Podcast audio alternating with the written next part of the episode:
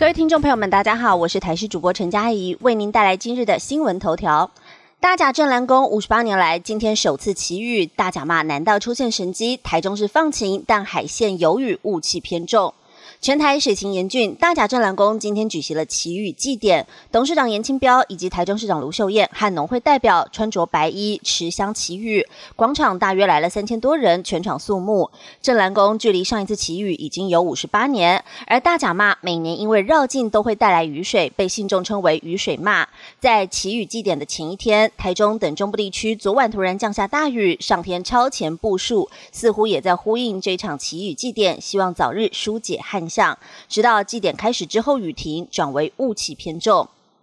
东北季风来袭，今天清晨低温十四点三度，台中已被湿冷防大雨，而这个礼拜只有一天的好天气。在封面通过，还有东北季风增强的影响，今天各地降雨几率仍高，中部以北还有东部地区的雨势较为明显，还会有局部瞬间大雨、雷击以及强阵风。预计下半天开始雨势才会逐渐趋缓，而这一波东北季风预计会影响到礼拜三，中部以北的低温十五到十七度，北台湾偏凉，高温不会超过二十度，中南部高温大约。落在二十六到二十八度，气象局表示，要等到礼拜四东北季风才会减弱，北台湾温度回升，东半部地区转为有短暂阵雨，其他地区多云到晴。但礼拜五、礼拜六东北季风会再度增强，北台湾又转为偏凉的天气了。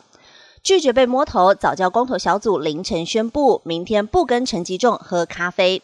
环保团体发起的真爱早教公投突破了五十万连署大关，远远超过了法定门槛二十九万份的连署书，渴望在八月二十八号举行公投。政府高层紧急派与社运界素有渊源的农委会主委陈吉仲，明天上午要跟环团喝咖啡沟通。而面对新局势，环团组成的新决策委员会昨晚十点开会讨论是否要跟陈吉仲见面。经过三个小时的会议之后。公投领衔人潘振中在凌晨一点宣布，明天不会跟陈吉仲见面。台湾籍男子赴越南确诊，指挥中心裁剪在台四位接触者，将于下午两点对外说明。